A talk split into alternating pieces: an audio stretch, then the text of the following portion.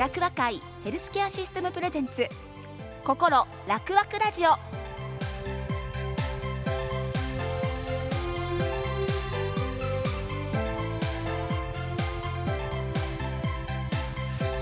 おはようございます。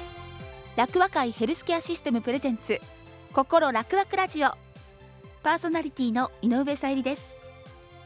この番組は地域の医療を支える楽和会ヘルスケアシステムから毎週医療現場の先生をはじめ医療関係の方々にお越しいただき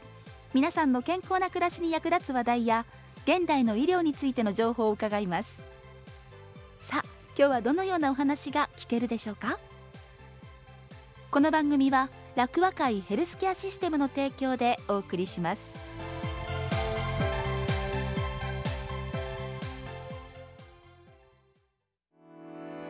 楽和会ヘルスケアシステムは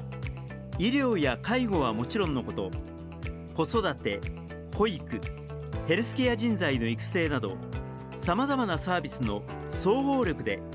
皆様の健康と地域をサポートしていきます。楽和会丸太町病院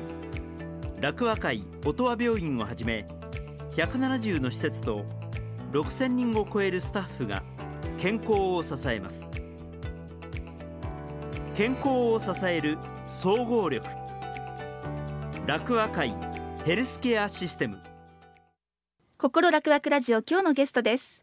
株式会社アローフィールド楽和会企画広報部門次長でいらっしゃいます小林拓馬さん。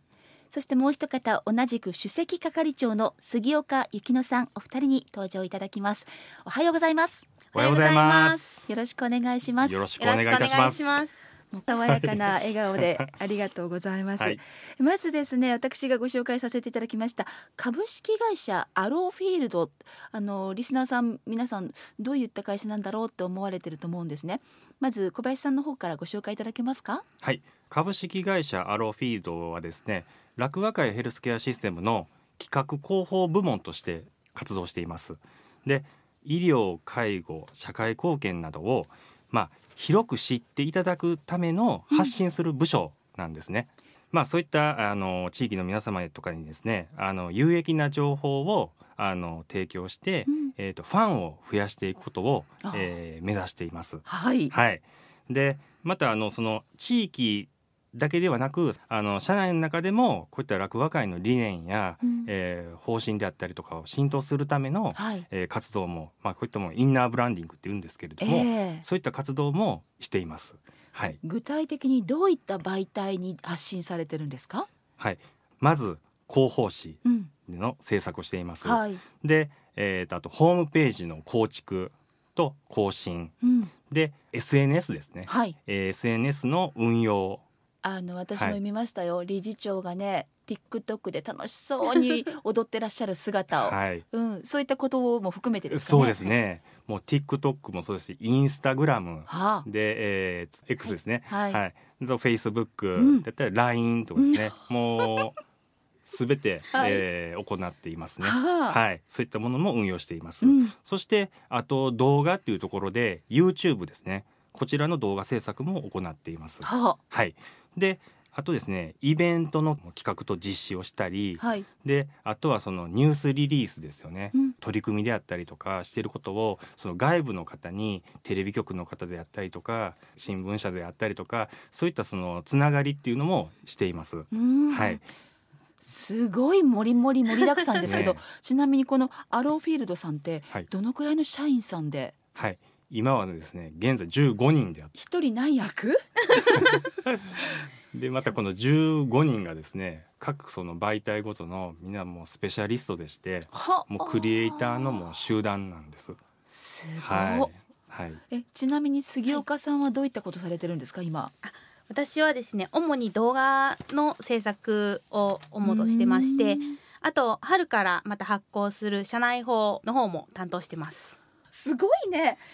だってお二人それぞれあのお医者様でもなく看護師さんでもなく、はい、ね、医療のそういう知識とか、はい、専門用語とかそういったことへのハードルっていうのも広報の中では高いんじゃないかと思うんですがいかがです？いやすごく高いですね。高いんですけれどもあの常にあの各部署の病院であったり各施設と方とあの連携というかあの取材とか伺わせてもらって、まあ、その中でいろいろこう教わりながらあの知識を高めているっていうような形ですね。そうなんですね、はい、そんな中ですごくなんか素晴らしい賞をお取りになったと伺いました。はい、あの社内法アワードっていうのがあるんですけれども広報の甲子園みたいな感じですかね。そうそうですね。はい。うんうん、あのそういったものがありまして、もうそれはもう病院の広報だけではなくて、あの一般のそういう企業大手名だたる大手企業とそうですよね。はい。それでグランプリを取りになった。そうですね。うん、はい。どういったあの作品なんでしょうか？簡単にご紹介いただけますか？はい、あの今回ですね、あの社内法アワードでグランプリ賞を取ったのは。あの動画社内法部門でゴールド賞でグランプリ取ったのがウクライナへ届けっていう作品が、えー、グランプリを受賞しました。うん、はい。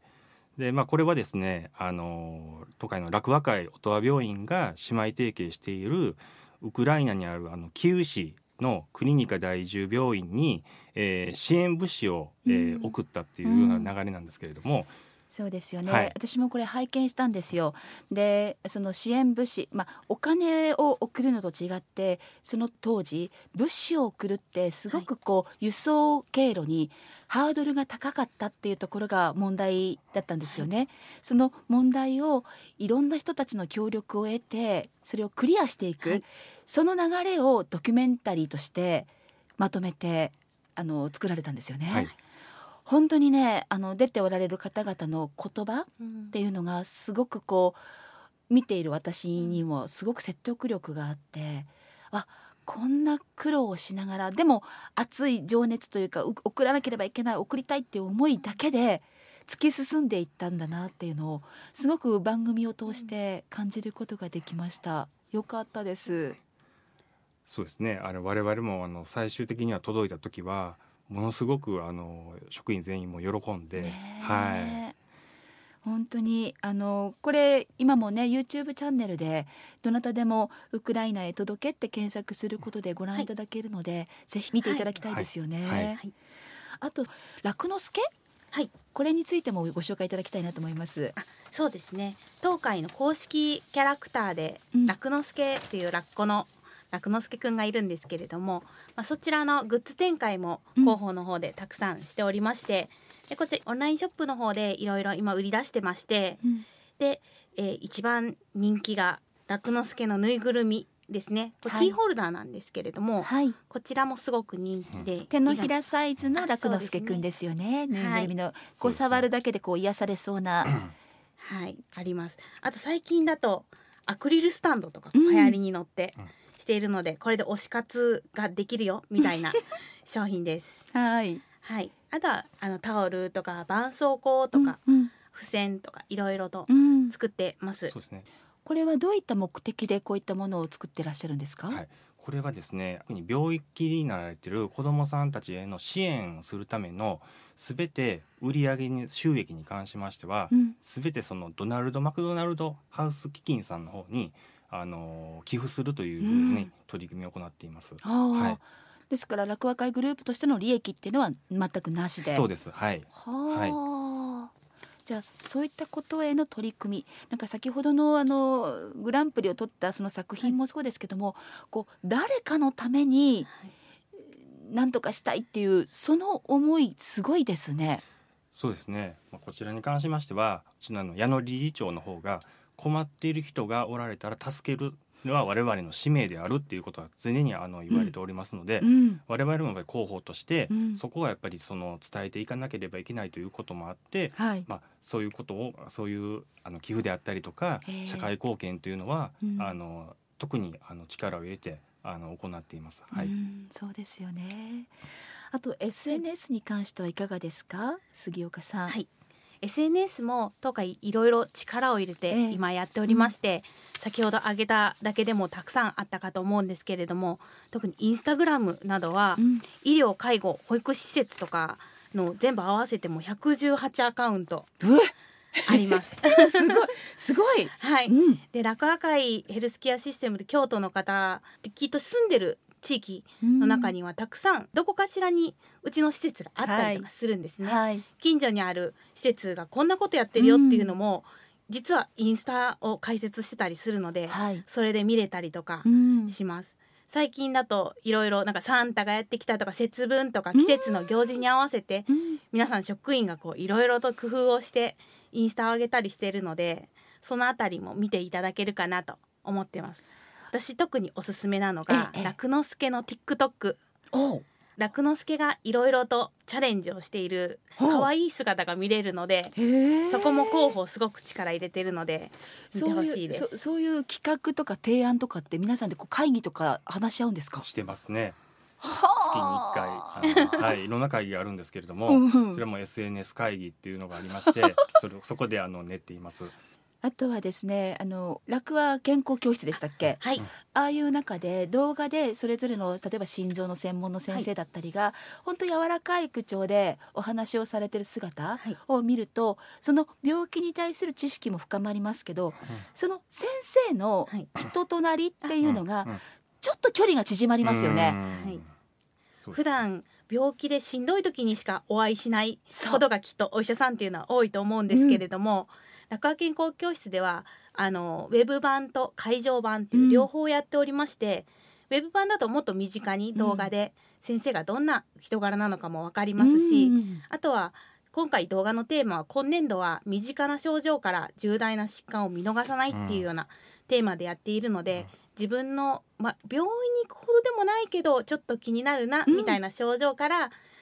一番怖いのはそれが大きな病気につながらないかっていうところだと思うので、うん。はい、そういったところがあの見ることで少し安心につながったりとか、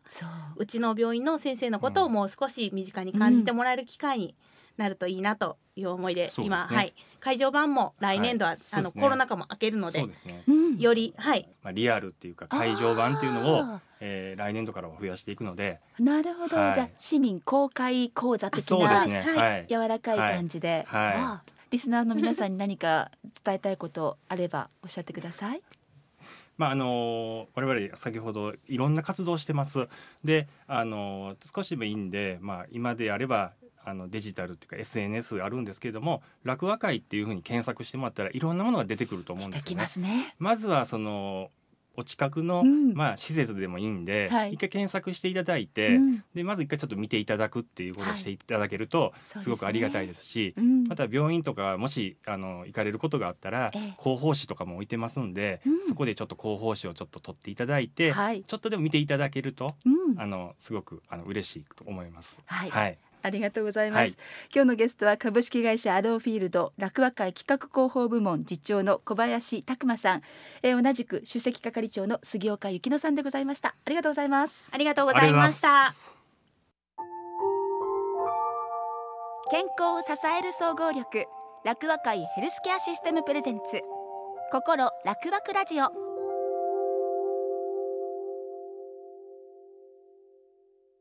心楽々ラジオ後半ゲストご紹介します。ウェルネット丸太町支店営業部門の課長でいらっしゃいます沖田博也さん。そしてウェルネット京都西支店営業部門の長谷遥さん。お二人にお越しいただきました。おはようございます。おはようございます。よろしくお願いします。よろしくお願いします。めっちゃ爽やかな沖田さんと長谷さんなんですけれども。えっとまずウェルネットという会社、はい、どういった会社なんでしょうか？えっと、介護保険サービスのですね福祉用具貸与レンタルとですね福祉用具の購入、うん住宅改修を軸に、え業務を行っております。で、まあ、介護保険では補いきれないような、まあ、自費のサービスであったりとかお試しサービスっていうのを、えー、まあ、幅広くニーズに対応できるようなサポート体制を整えている会社になります。ですからあのリスナーの皆さんどうでしょう？あの街中歩いていると、えっと、ご高齢の方がシルバーカーと言われるものをちょっとこう押しながらお買い物をされていたりあともっと分かりやすいところで言うと車椅子。そういったものをレンタルする会社、はい、あとどうでしょう？お家の中で言うと寝てらっしゃるベッドとか、はい、介護用の。そうですね。ね、はい あとはレンタルばっかりじゃないですよね。そうですね。あとはあのお体に触れるようなもので、うん、ちょっとやっぱレンタルに即さないもの、まあ、例えばポータブルトイレってあるお家でお使いするような、はい、えー、トイレであったりとかあとはお風呂用具ですね。お体洗う時のお椅子とかですね、うんうん、えーと、お風呂の中がちょっとこう深くてまたいだりしにくい時のような台のものっていうのも、はい、えーと、そちらは、えーと、ちょっとレンタルではなくてご購入いただくっていう形で、うん、そちらも介護保険の補助が出るような、はい、えー、ものになっております。そういったものをこういったものがこの方にはいいですよっていうことを含めてお勧めするのがお仕事なんですね。はい、でお二人はですからそういう資格という点ではどういった資格をお持ちなんでしょうか？福祉用具専門相談員という資格を持っておりまして、まあ、あの今言っていただいたみたいに、まあ、福祉用具すごくもう何百種類ともう何千種類という種類がありますので、うん、まあ、それを、えー、お客様のところに、えー、お伺いさせていただいてお体の状況であったりとか、はい、まあ、お家の環境とか、うん、いらっしゃるご家族様の介護力とかに合わせて、まあ、どういうものがいいかっていうことをご提案をさせていただいて、うん、納品させていただいて、その後もちょっとフィッティングとかもさせていただくような仕事になってます。沖田さんが今中心にお話しくださってるんですけど、はい、長谷さんは若くていらっしゃるんですけど、はい、このお仕事何年目ですか？えっ、と今年の4月で5年目になります。わ、5年目ってとどうなんですか？今仕事がこう油乗ってきた感じですか？そうですね。だいぶこう経験も積んでいろいろ分かることも増えて、一人でできることも増えて、うん、あのやっとこう自分の波に乗ってきたかなっていういいじゃないですね。もう笑顔がすべてを高めてますよ。えそもそもなんでしょう？長谷さんはこの仕事を選ぼうってどどういういきさつで経緯があったんでしょうか？そうですね。えっと大学が社会福祉学部で社会福祉を学んで、うん、でえっと社会福祉士の実習で医療ソーシャルワーカーの実習をしたんですが、えー、その時にその福祉用具の業者さんをとお会いする機会がありまして、ね、はい、うんでそれでまあメジャーとかでこうお家の中を測っておられる姿であったりとか、うんうん、あとあの大学の時に福祉住環境コーディネーターっていうあの福祉住環境コーディネーター、はい、はい、っていうあのまあ住環境のことであったりとか、うん、あのご病気のことであったりとかっていうところを資格としてある試験を大学の時に受けまして、ええ、でそこで福祉用具っていうのをまあ改めて知って、うん、であの就職活動は福祉用具をしたいなっていうところであのしました。すごいねあまりいらっしゃらないですね。いやなので鳴り物入りでそういう採用の子がいるよっていうので、うん、もうあの有名？こういう噂になってました資格をもう取ってきてるっていうので。やっぱり皆さんは中に入られてからそうい。った資格をお取りになるんですね。必要に迫られて。ある意味。ちょっと自分のその年の比べるともう全然その熱量っていうかびっくりしましたそんな長谷さんに伺いたいんですけどもね、はい、実際にいろいろなエピソードがあるかなと思うんですけど印象に残ってることをお二人それぞれ伺いたいんですけどじゃあ長谷さんよろしいですか？はいそうですね。えー、っとまあやっぱり私たち福祉用具を皆様のご希望とかご状態にあってものを選ばせていただくんですけどもあの例えば歩行器とかやっぱり歩行器も本当にいろんな種類があって、まあ、ご希望もいろいろお持ちでいらっしゃるのでその中でこういろんなものをお持ちしてこれがいいかなこれあれがいいかなっていうので、まあ、やっと選んでいただいた歩行器っていうところで、うん、まあ、それを決まって使っていただくっていうところになってからあの、まあ、その人のいらっしゃる地域を車で回っている時に、うん、その方がその歩行器を押して歩かれてる姿を見かけるとあの使ってくださってるんだなっていうのがあの実感できてとても嬉しい時間です街の中でそういった姿を見られるって、はい、もう本当にもうね 妙利につきますよね。ですね。ですよね。はい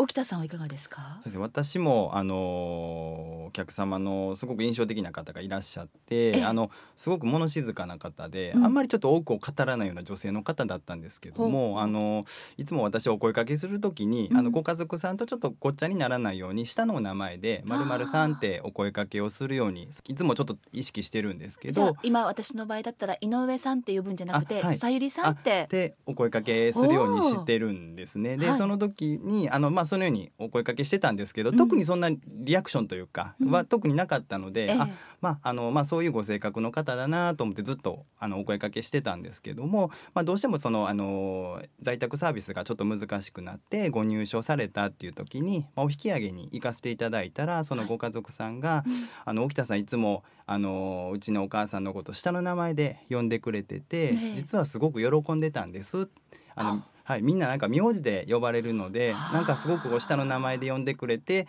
あのすごく喜んでたんです。あのありがとうございますって言ってくださってあなんかすごく意外で、えー、特にこうお声かけした時にそういうリアクションがなかったのでああやっぱこうあのいろんなこう福祉用具なのでこう、ね、あのお持ちしてありがとうって言われることもあるんですが、あこんなことでありがとうって言われることもあるんだなと思って、ん、なんかすごくあの貴重な体験させていただいたなと思って、はい、印象に残ってます。あの私の場合ですと看護師の仕事しているのでご家族やそのご本人と接する時間それからコミュニケーションを取る時間っていうのは必然的に長くなるんですけども、はい、けどお二人のお仕事の場合って、本当に限られたお時間の中で、そういった関係性を作るって非常に難しいんじゃないかなと思うんですが、そのあたりどうですか沖田さん？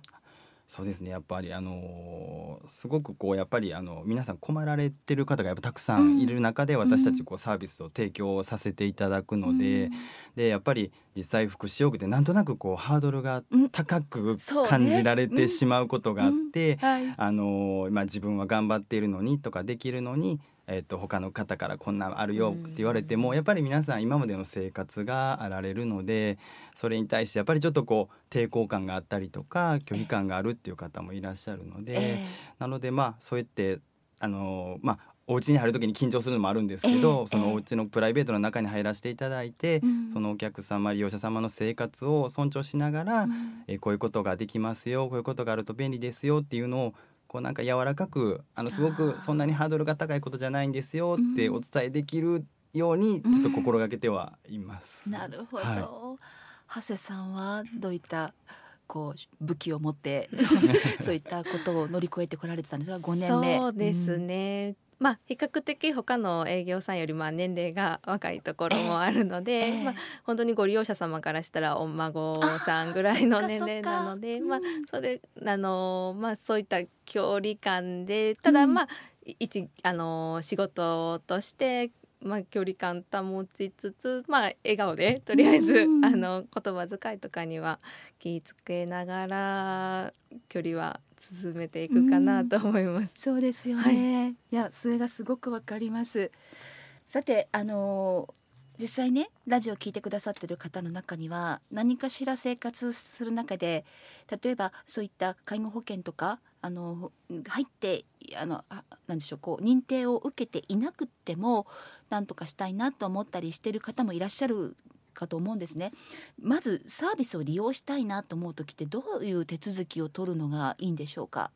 介護保険の認定をお持ちかっていうところが大事にはなってくるんですけどもあの、まあ、持っておられる方であのサービスを他にまデイサービスであったりとかっていうところをお使いになられてる方はあの担当のおそらくケアマネージャーさんっていうのがついておられるかと思うので、うんはい、あのその方にご相談いただくのがいいかなと思います。うん、でまだ介護保険の申請っていうところもしてなくて、うん、初めましてっていう方は、あのまあえっと、市区町村の市役所であったりとか、うん。はい、地域にある地域包括支援センターというところがありますので、はい、そちらの方にご相談いただくのがいいかなと思います。例えば今日ラジオで聞いてくださってる方が「いやこの子かわいい感じの人やはこの人にちょっとサービスをお願いしたいな」って思ったりして例えば「私長谷さん指名したいんだけど」とか そうそういう時は何か手段というか方法ありますか？そうですね。まず、まあ、私が一応長岡教師と常用師を担当しておりますので、うん、地域でね、はい、うん、あのその地域の方でおられたら私が担当させていただけるんですが、あのまあまあ、弊社にご相談いただくのがいいかなと思います。そうなんですね。沖田さんから何かありますか？そうですね。うん、まあそういうふうにね、あの名前名指しでごしご指名いただくなんか本当に 僕らの仕事冥利に尽きるというところもありますんで、うん、まああの介護保険のそうやって認定今あの説明いただいたみたいな認定を受けていただく、はい、あの、えー、っていうのも大事なことですし、あとはまあもしちょっと認定でを取ってられなくてもう本当に何も分からなくて、うん、ちょっと一旦ちょっと復職のこと聞きたくてっていうことでもあれば、うん、あの当社に連絡いただきましたら、はい、あのご説明もさせていただきますし、はい、今みたいな介護保険例えばそういった相談してくださいね窓口ここですよっていうご相談のところもアドバイスできるかなと思いますんで、うん、何かちょっと復職にかかることで困ったことがあったらあの連絡いただけたらちょっとご対応できることお手伝いできることがあるかなと思いますので。はい私たちも応援しておりますし私たちも医療従事者として頼りにもしておりますので今後ともよろしくお願いいたします。よろしくお願いします、えー、今日心楽々ラジオお話を伺いましたのはウェルネット丸太町支店営業部門の、えー、課長でいらっしゃいます沖田博也さん、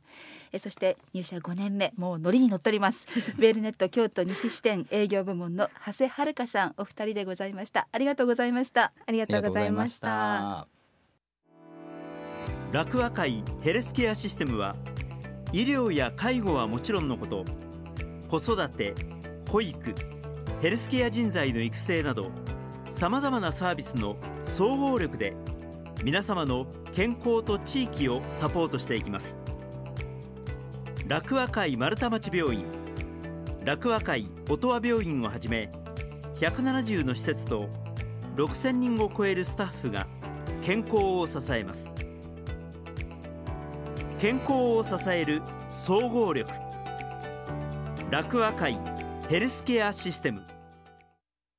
皆さんいかがでしたでしょうか？今日はラジオをお聞きの皆様にプレゼントのお知らせがあります。楽和会ヘルスケアシステム公式キャラクターの楽之助くん。先ほどの番組の中でも登場しておりましたがこの楽之助くんのキャラクターのさまざまなグッズを皆様にプレゼントいたします。まず一つ目。体長30センチサイズの楽之助のぬいぐるみが一つ。二つ目は、えー、手のひらサイズのぬいぐるみの楽之助くん。こちらストラップがついているのでスマートフォンなどにつけて楽しむこともできます。三つ目はアクリルスタンド。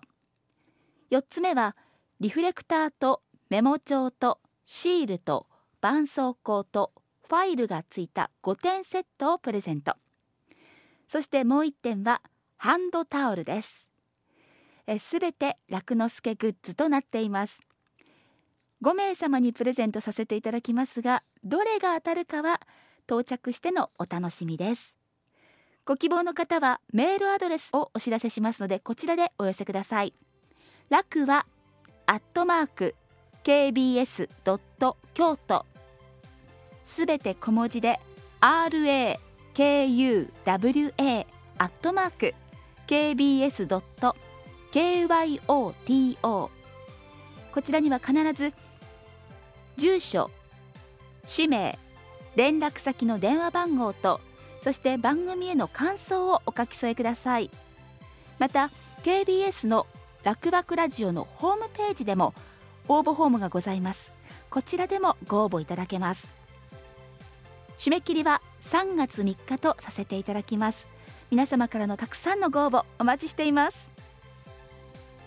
この番組は楽和会ヘルスケアシステムの提供でお送りしました。